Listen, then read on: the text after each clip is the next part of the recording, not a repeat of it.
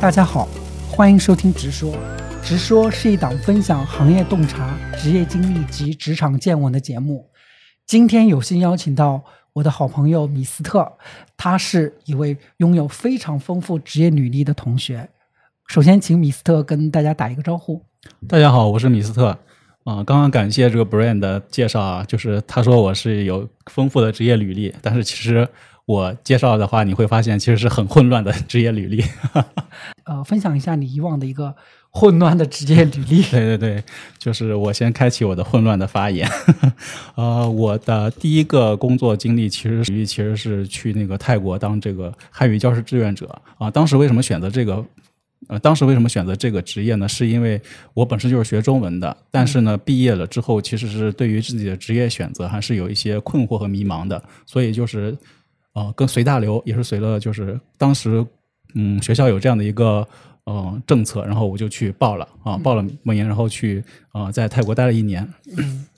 当老师，然后从泰国回来以后，就是去当了这个房产记者。这是在来北北京之前的前两份工作啊。当时为什么选这样的工作呢？是因为别人觉得我适合做这个，然后我好像也觉得自己适合啊。因为我学中文的嘛，就是中文是一个万金油的这个专业，就是觉得好像做啥都可以，那我就各方面都去试一试。啊，然后后面的履历就是，呃，从这个房产记者不做了以后，就去了这个广告公司啊。去广告公司以后才发现，哎，真正的去接触到商业社会啊，我感觉是真正的去做了很多有价值的事情。然后又从广广告公司去跳到了这个或互联网行业，然后互联网行业就是啊，扎根在装修和家居这一块这个领域，大概是呃待了就是三年加四年，因为中间跳跳槽过，然后大概是两个公司。啊，然后三年加四年，一共是七年啊，这大概就是我的一个职职业的履历啊。OK，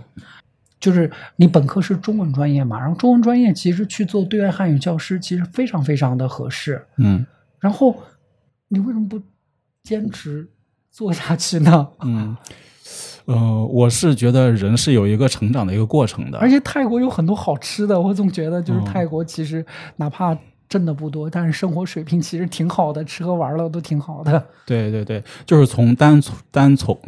单单纯单纯从这个吃喝玩乐方面，我是非常喜欢泰国的。嗯，就是我后来再去出国旅行，我的第一站一定是泰国，我不会考虑其他国家。嗯啊，我甚至比方说。别人跟我说欧洲啊、美国，我都无感，我只想去泰国。我去，我的我的每每一年的后来的一个每年，我都会给自己规定一个就是出去旅行的一个计划，嗯都是泰国，就是 是你的第二故乡。对，就是我已经把它认认定为是我的第二故乡。甚至别人问我说：“哎，出去玩就是去泰国玩，有哪些可以玩的？”我就会推荐他们很多很多，就是可以去的岛啊，可以吃的东西啊，我可以就是如数家珍。了解，对对。你在那边待了多久啊？我在那边其实就待了一年。然后你当时，你刚刚问我说，就是呃，为什么不在泰国一直待着？我也其实是想过这件事儿。就是我当初当初去的时候选择的这个方向，我就是选的是希望自己当一个就是传播汉语文化的这样的一个大使，对，bridge，对对对，是一个桥梁。对，想要去做这样的一个事情啊。但是后来发现，嗯，其实就我的性格还是。我个人觉得我是在一个成长期，我还没到那种成熟到那成熟到可以应付，就是就是就是成成熟到应付就是国外的一切生活的这样的一个状态。我如果现在让我去，我觉得我是可以很从容的。但是当时的那个状态，我会觉得压力有点大啊。首先就是呃，除了教教学上其实是没什么压力的，因为泰国的假期非常多，然后这一块是我是特别特别喜欢的。然后另外一块的压力就是说我其实我也刚刚说了，就是。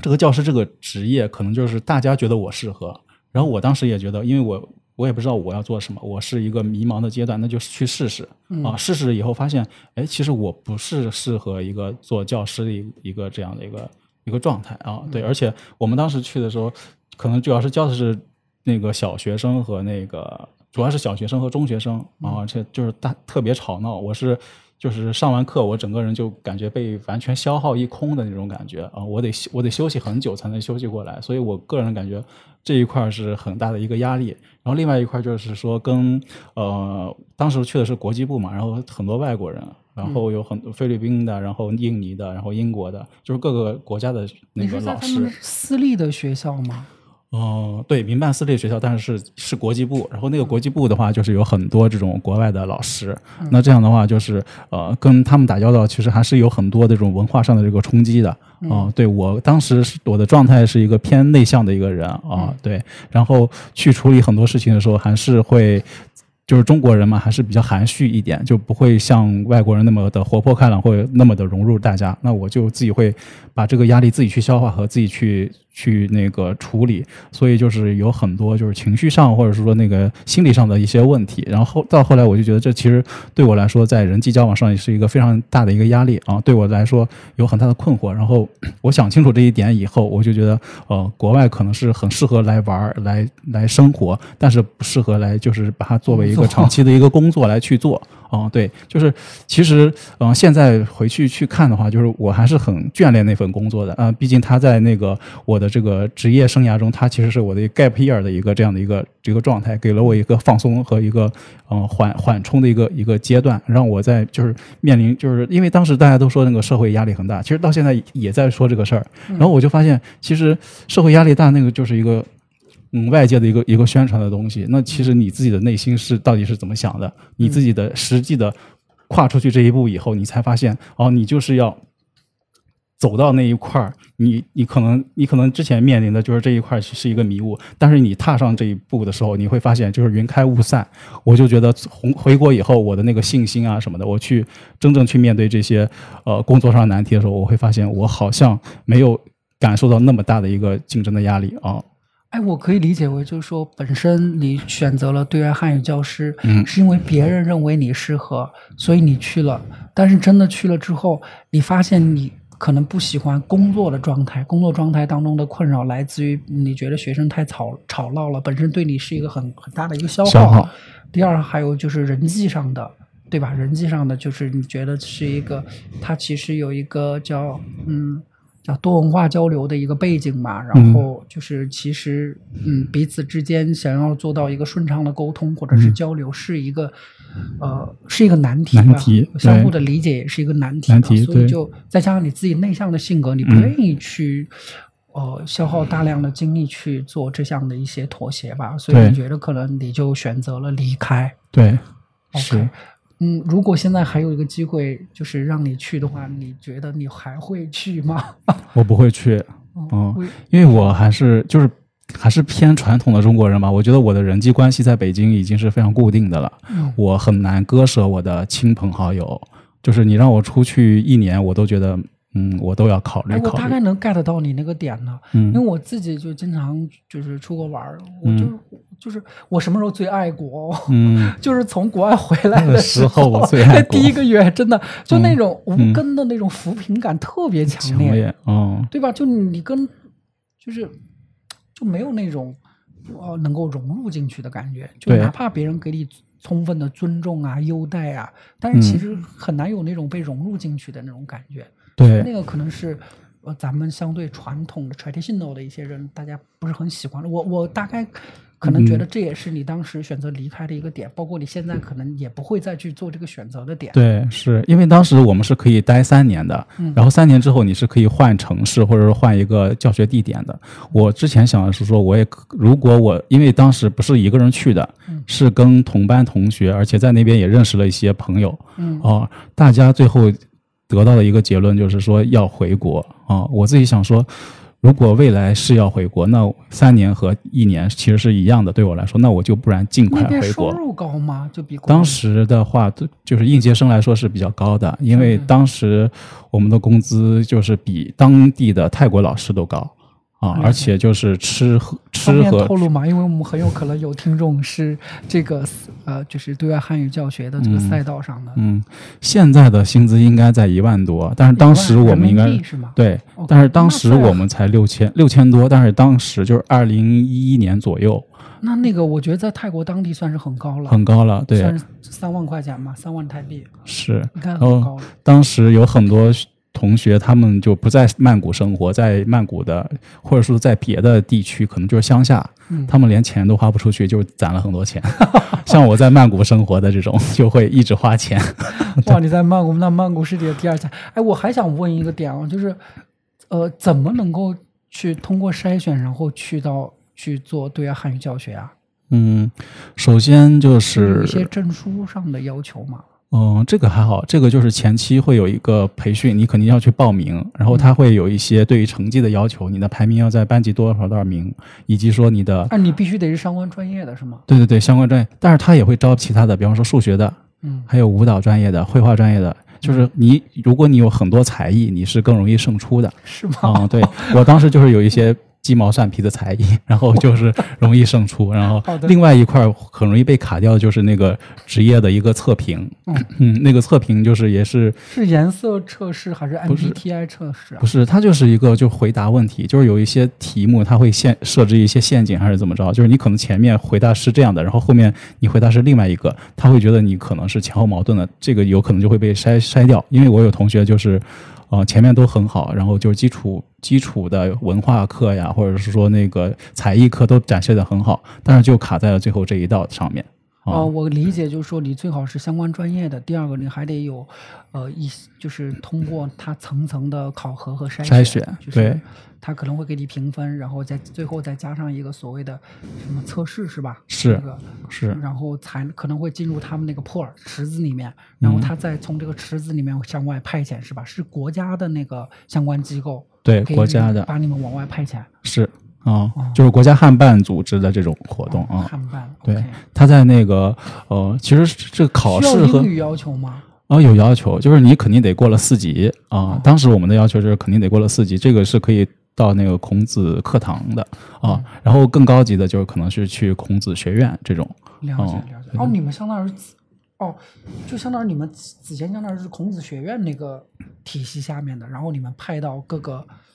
各个呃，比如说当地的私立学校是吧？对，私立学校或者说说有一些像孔子学院可能就是大学嗯啊、或者是说那个比就是孔子学院的那个待遇，或者是说他们的接触的那个学生可能会更更优秀啊、哎，我也好想去啊，我就特别想体验到了这个年龄。OK，嗯。呃，然后你刚才也提到了你的第二份工作就是房产记者，嗯。你也提到了一个点，就是说你觉得别人觉得你合适，啊我觉得就是这个，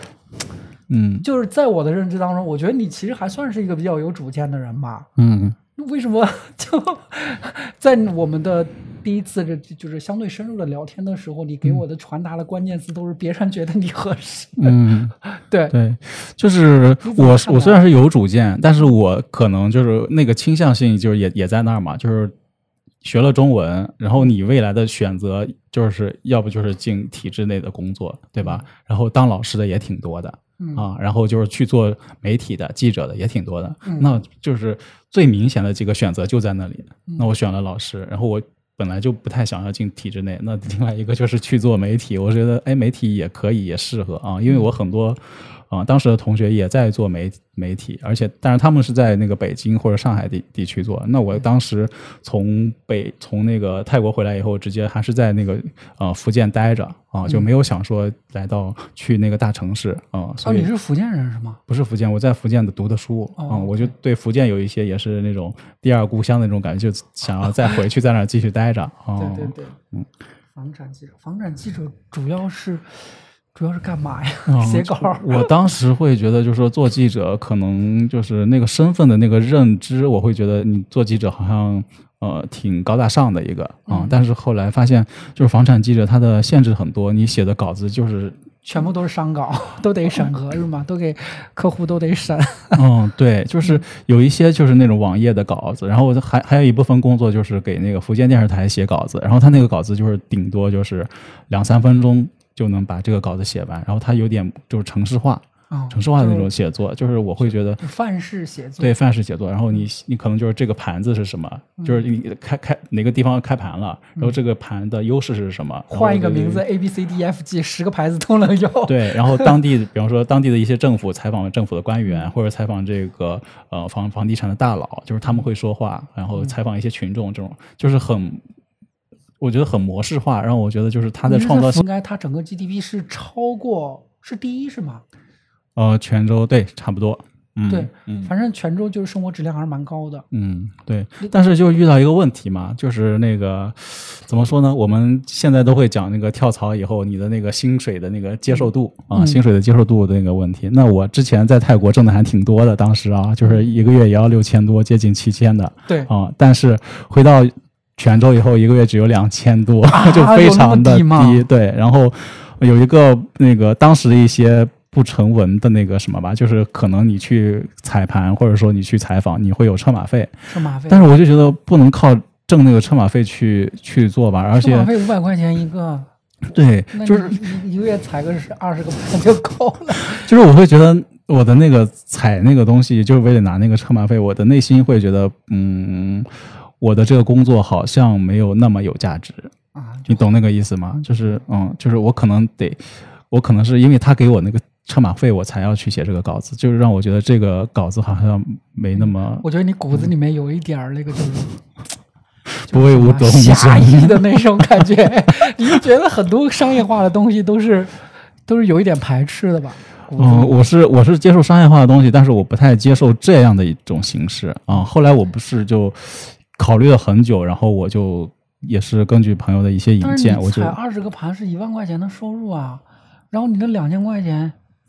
都我才觉得在泉州是不够过的吧？好吃那么多，两千块钱你每天就不用每天了，你一周晚上出来跑，每每天晚上出来跑个步，两千块钱就不就吃完了，估计。是，所以我就觉得我可能不是一个那么理性的人，我就不会去算这些东西啊。如果我是一个处女座，或者说我是一个摩羯座，我可能就会觉得，哎，这样这样好还挺好的啊。对，然后，但是我我后来自己想的是说，就是可能在这个行业上，我觉得我的价值感没有那么强，就是我我每天做的工工作好像都是重复的啊。嗯对，就是我的自我认认认认同感很低。哦了解了解，哎，你后来就从那边就来到北京了就来到了，哎，为什么会选择北京呢？嗯，河北人，北京是一个一个就对离家近，我是山西人，然后离家近，然后另外一块儿就是说我的很多同学他们是毕业直接来北京闯荡的，那相当于说他们已经比我提前了两年来到了北京啊，两年甚至三年来到了北京，然后他们已经算是扎了根下来。嗯那我就是有很多朋友也在不断的跟我说，你赶紧来北京，然后我来北京我们一起玩儿。一起那个什么，我们可以介绍工作给你什么的啊。嗯当时我就呃，我一个好朋友，就是在大学认识的好朋友，然后他就给我介绍了几份工作，然后我也是接到 offer，然后来到了北京，然后然后就融开始慢慢慢的去融入北京这个城市。然后第一份工作选的就是，其实第一份工作也是房产相关的，但是我没干多久就、嗯就就离职了啊。然后后来就是我再找工作就开始去找这个跟策划相关的工作。啊，嗯就去到了广告行业啊，去到广告行业以后，发现，嗯，就是跟之前的几份工作相比来说，他就是真正的开始接触这个跟商业相关的东西，嗯而且就是通过这个去做服务，去写方案，然后去做每一个方案，然后去针对每个方案去写做一些创意和讨论。哎，我特别喜欢这种被激发这种这种创意的东西，然后我觉得，而且这个方案。到时候就是被客户买下以后去执行、去去落地，我觉得它的价值感是更高的。就是我把它一个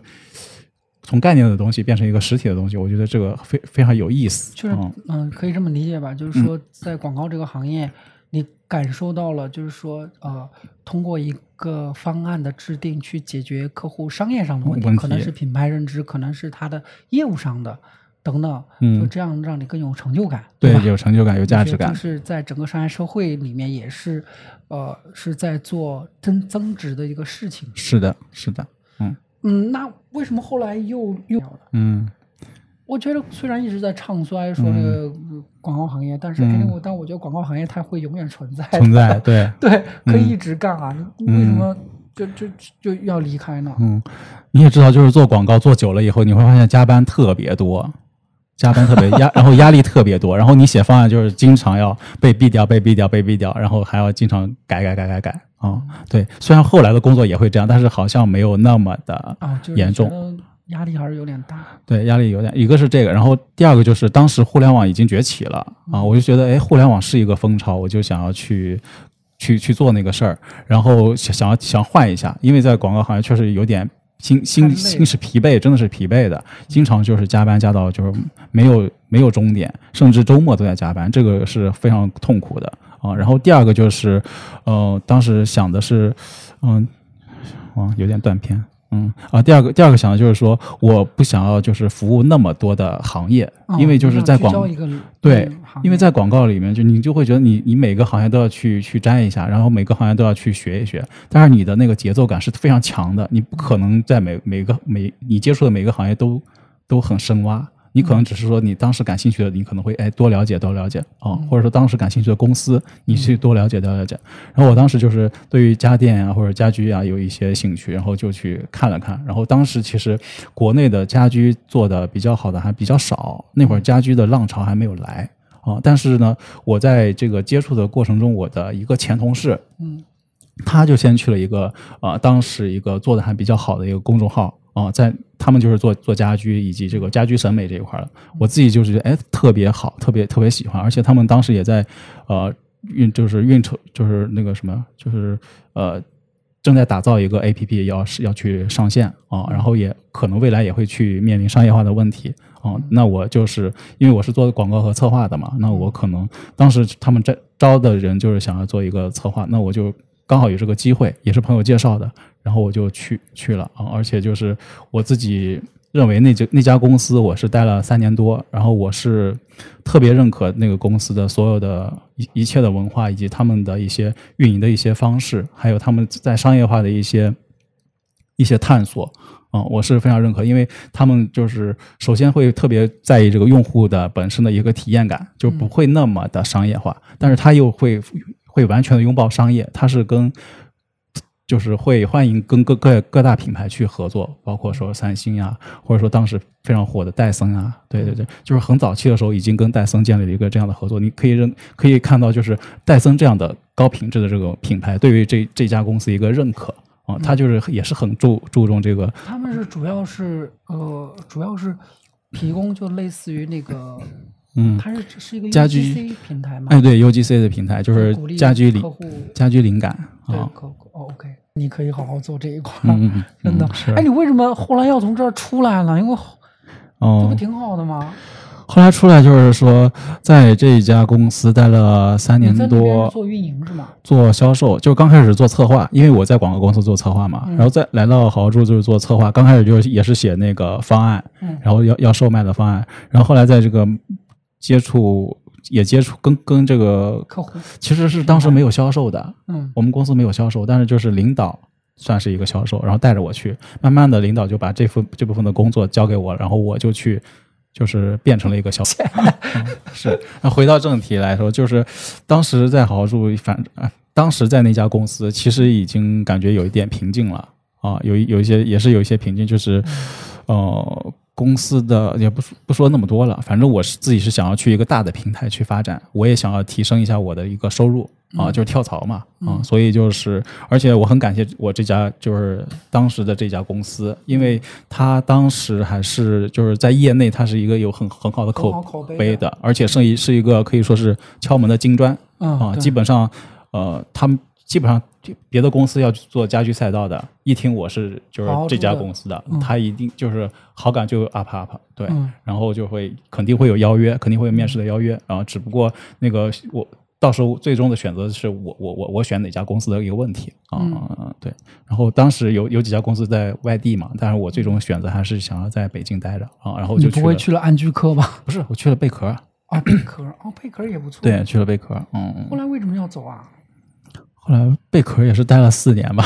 你待了四年呢。对，待了四年，贝壳我还去面试过呢。然嗯后，对对对，是嗯啊，但是贝壳还挺好的，就是很多人都觉得贝壳是一个非常可以养老的大厂。对啊，那你为什么要离开呢？嗯，离开是因为就是首就还是这个那边当时负责什么？就是装修那个业务是吗？呃不是装修，其实是就是怎么说呢？现在就是它是 VR 和 AI 这一块的一个业哦务，我靠，那个业务我去我也很合适。嗯我中年之前那个有做过 VR 创业，嗯，三百六十度看房的那个是吧？对对对啊，你之前做过这个呀？我做过，我一六年的时候从奥美出来就做了这一块，哦，对做那个三六零那个什么，嗯，哎 VR。对，他就是做做这一块的。那嗯你们那那个那个那个，我觉得有大那可以一直干下去啊，虽然没什么挑战哦，可以一直干啊。嗯，但我觉得就是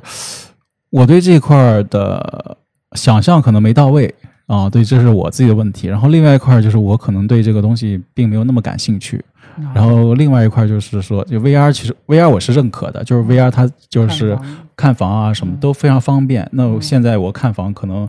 我就是看个五套，我只就看个五套，我就不用再额外跑了特别节省时间，而且特节节省心精力什么。对嗯对经纪人也好，或者对于客户也好，都是非常好的。我特别认可这个产品。嗯啊，然后我们在这个 VR 的基础上，我们还迭代出了这个 AI 设计。这个 AI 设计就是说，呃，用户在看房的过程中，能够先看到自己家未来的装修会是什么样子啊。嗯然后这个 AI 设计，那你看它是 AI 嘛？我们现在 AI 能做做一幅画都是很难的，或者是说它做出来那个不一定是符合我们的想象的。但是你说三维空间啊，这个里面东西有那么多，你得把把所有的呃桌子啊、椅子、床什么都得摆进去，而且要摆的很合适，而且你做出来，你还得让客户吸引客户的一。就是吸引客户的眼球什么的，嗯或者是引起客户的感兴趣。但是现在 AI 完全做不到这个这个这个地方啊，它需要探索的空间，或者说就它技术对技术还没到这个那个程程度。对对对嗯，对对对。本身其实那个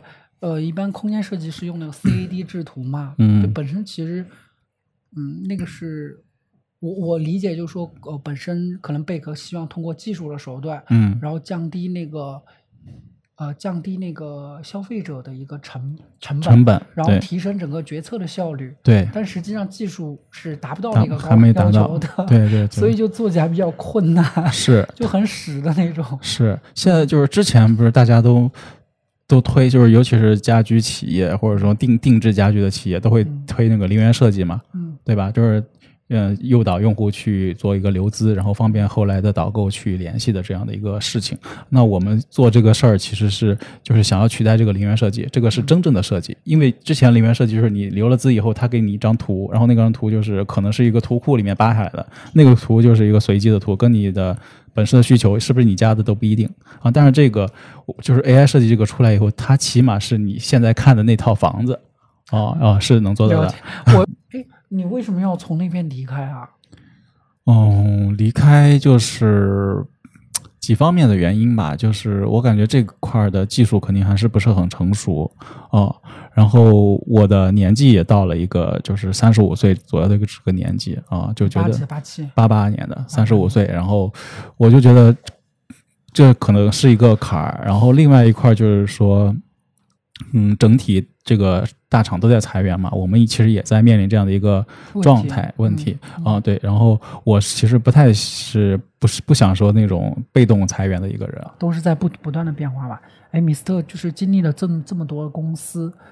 嗯，你最想就是跟大家分享的，就是说在当下或者说在一线城城市工作，嗯一个打工人需要具备什么样的一些素养嘛，才能安然的嗯度过这个呃作为打工人的一生？嗯嗯，我是觉得就是在这样的一个状状态或者是这个环境下，就是嗯，最重要的就是这个面对变化的这个心态，嗯以及说敢于拥抱变化的这样的一个心态，我觉得这个是呃非常重要的。就是我自己的感受是说，虽然我走了那么多的。就是各种各样的职业跳来跳去的，好像是在做探索。然后可能我自己去回顾的时候，我会觉得说有有一些路我是走了一些呃弯路的，就是前面去做呃教师或者说记者也好，可能在我的呃整个职业履历里面，我不是很喜欢当时的那种那种状态，因为那那个时候那个不是我。啊、我可能是从广告以及策划，以及在那个家居行业去做沉淀、去做策划和销售的时候，我觉得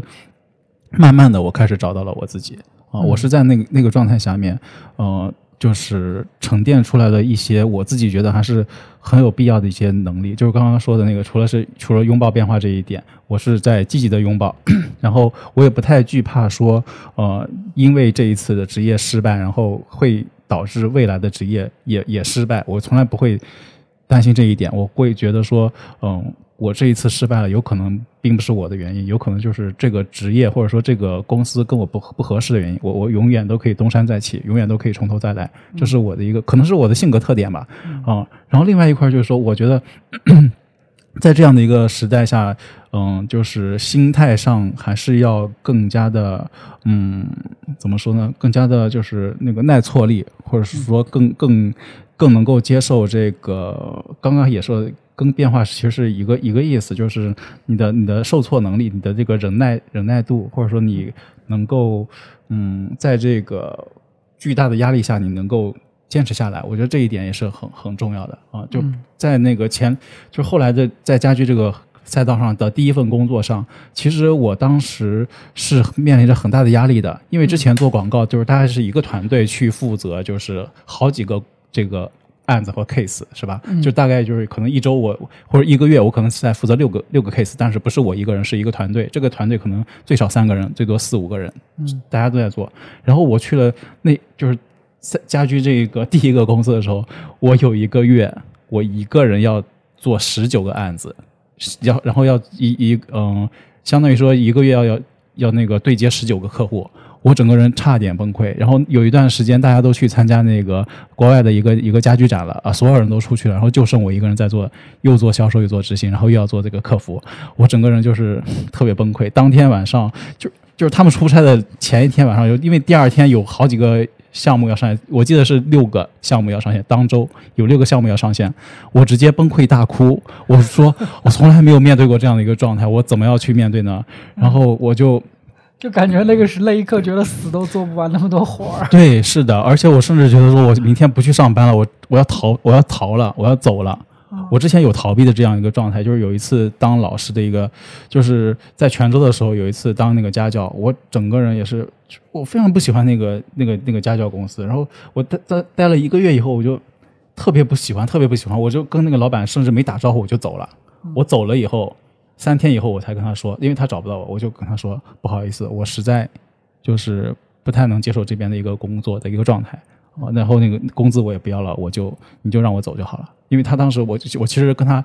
在走之前我是跟他聊过离职这件事儿的，但是他不放我走，但是我就是悄悄就自己走了啊。然后在这后来在另外这个工作的时候，当时我哭完以后，我的感受就是说我不能再逃避了，我得去面对这件事儿。就是我可以先撂挑子走，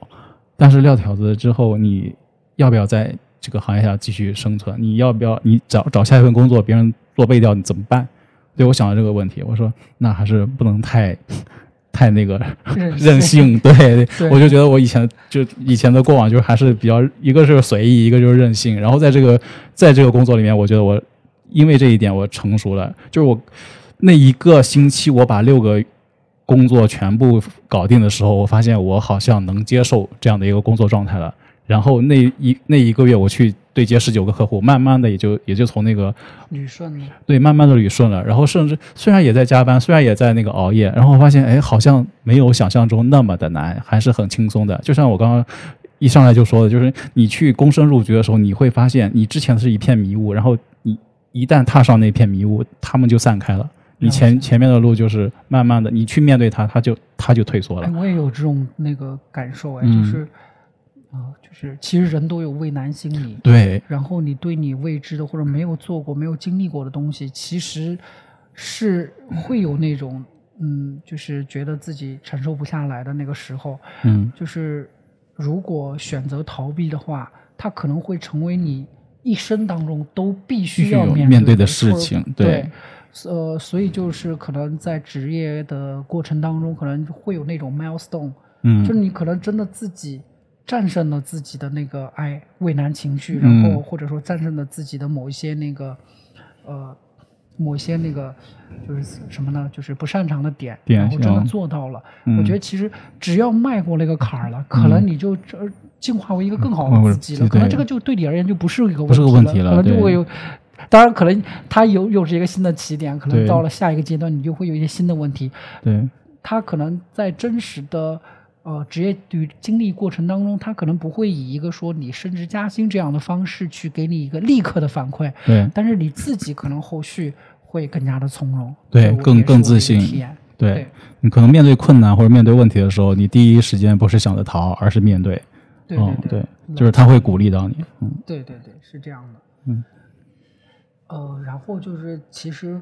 我们也到了三十五岁加了，然后在三。你你怎么看待那个三十五岁加现象啊？就现在一线城市普普遍存在的。嗯，三十五岁加这个事情，就跟现在大家说的工作很难找这个事情其实是类似的，就是大家整整个这个大环境也好，或者说就是有一些呃这个个体也好，就是大家都在说这件事儿。但是你会发现，其实身边能找到工作还是有人找到工作，然后身边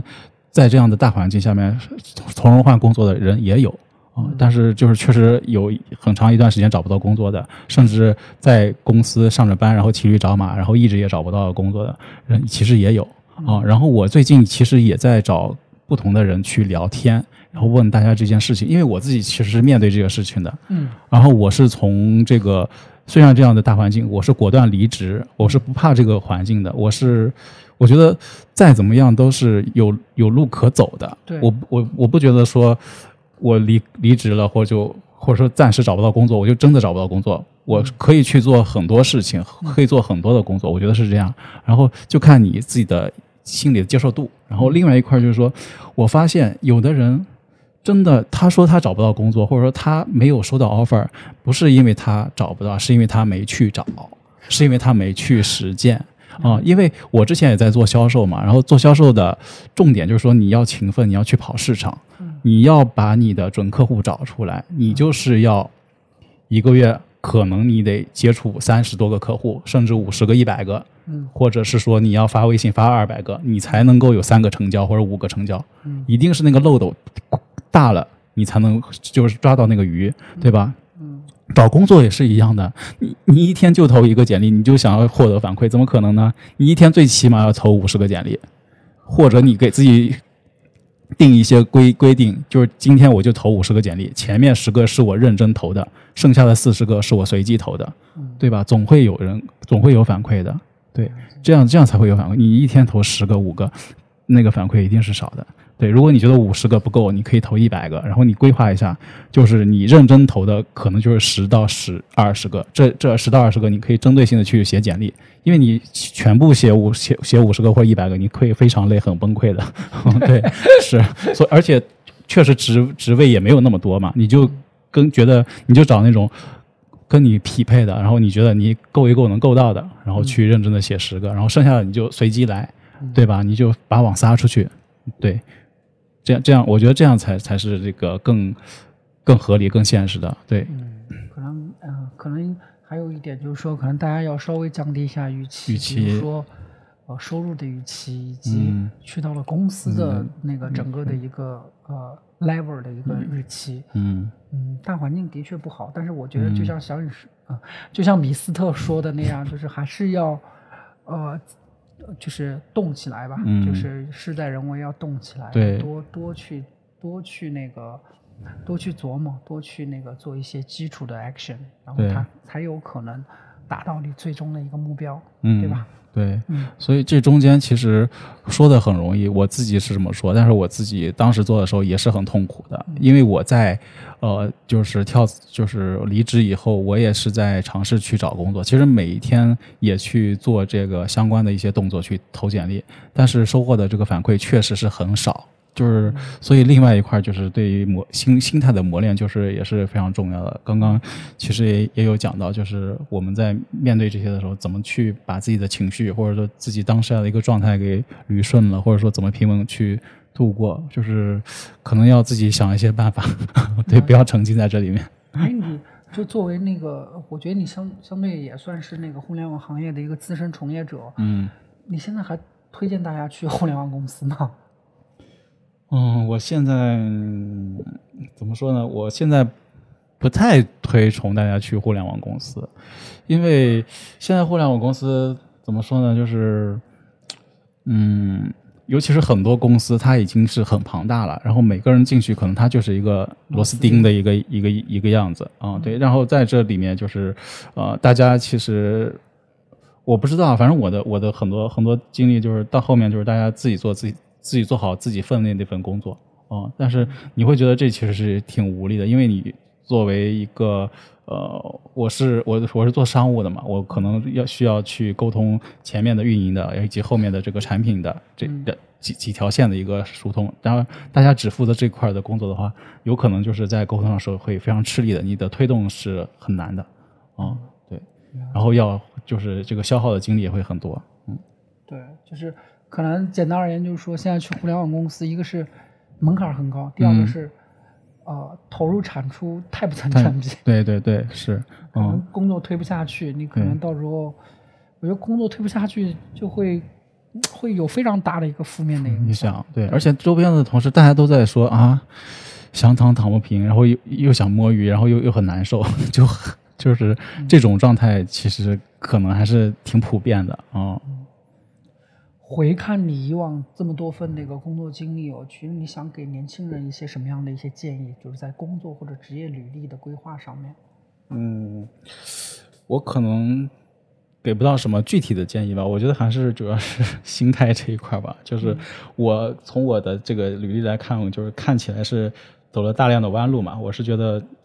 这个弯路其实也很有意思啊。就是你你在你有一些弯路，然后有一些是顺路。我觉得。就是那句话，什么山重水复疑无路，柳暗花明又一村那种，就是兜兜转转，你其实是能够看到更多的风景，然后体验也会有很多的。然后我还有另一块，就是你要在这个路上，你要坚持学习和积累，因为你走过的每一步其实都算数。那如果你当时没走过的，未来你碰上的话，你其实还是会补课，还是要去走一遭。嗯，所以就，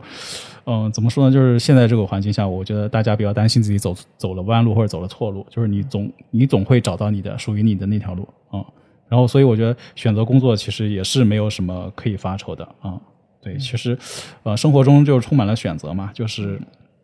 你面临的选择就是你可能选择什么公司，选择怎么处理问题，或者选择跟什么样的人交朋友，这都是你的选择。就是我觉得你可以想想看，就是未来你想要怎样，然后你就去做相应的选择嘛。然后，呃，如果是走了弯路，就是也不怕嘛，反正就是在这些弯路中可以去不断的去校正我们的这个这个方向。很好，非常好。啊，谢谢大家。我真。